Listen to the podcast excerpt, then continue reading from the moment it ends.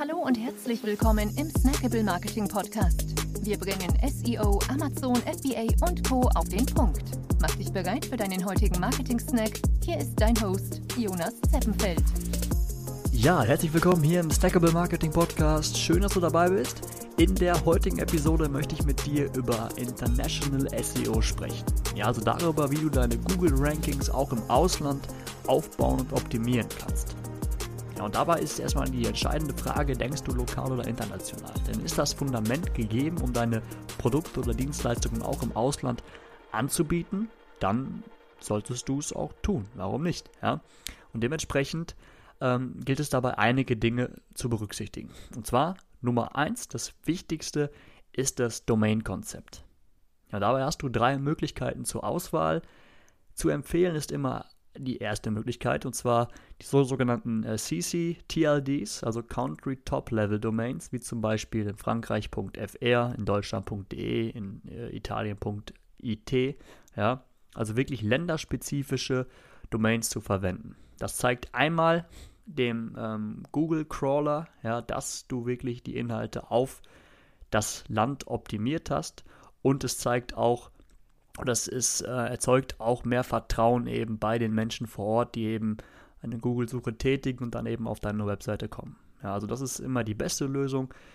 Andere Lösungen sind eben Subdomains, ja, die du anlegst, ähm, beziehungsweise Verzeichnisse, Verzeichnisse ähm, so etwas wie ähm, slash de oder slash it ähm, hinter deiner normalen Domain.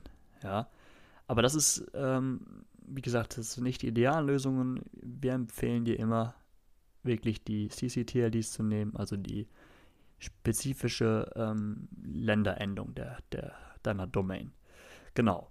Dann Nummer zwei, denke lokal. Also denke international, aber denke dann bei den jeweiligen Ländern lokal. Und zwar erstelle länderspezifischen Content. Ja, also finde heraus, was was wollen, die, was wollen die Leute vor Ort hören, ja, erstelle eben dementsprechend Inhalte und baue auch länderspezifische Backlinks auf. Ja, ähm, Backlinks von starken deutschen Websites bringen dir zum Beispiel nichts mehr, ähm, wenn du deine SEO-Rankings auch in äh, Spanien verbessern möchtest. Deswegen baue auch dort vor Ort Backlinks auf. Ja, und versuche eben lokal deine ganze, also die Webseite äh, zu optimieren. Genau, Nummer drei, ähm, ganz wichtig, je nachdem, welche Variante du eben wählst, ist es, Duplicate Content zu vermeiden. Ja, dabei kannst du die ähm, hreflang-Tags ver verwenden. Ja, dann zu Google das am besten einfach mal. Da kriegst du dann eine, ähm, eine Erklärung, wie das, wie das funktioniert. Das wird jetzt hier ein bisschen zu, ähm, zu komplex und zu umfangreich werden, aber ich schreibe es dir nochmal ähm, in die Infobox unten. Ähm, da kannst du das dann nochmal äh, nochmal nachlesen, was genau das ist, weil das ist ganz, ganz wichtig, damit du nicht von Google abgestraft wirst. Ja? Genau, also kurzes Fazit dazu. Websites sind nicht mal eben schnell auf andere, auf mehrere Länder übertragbar. Ja, wie das zum Beispiel bei Amazon der Fall ist, ja, mehr oder weniger mit, äh, mit ein paar Klicks kannst du ähm, europaweit verkaufen, wenn das Ganze steuerlich eingerichtet ist. Das ist beim eigenen Online-Shop und beim, ähm, bei der eigenen Webseite nicht ganz so einfach.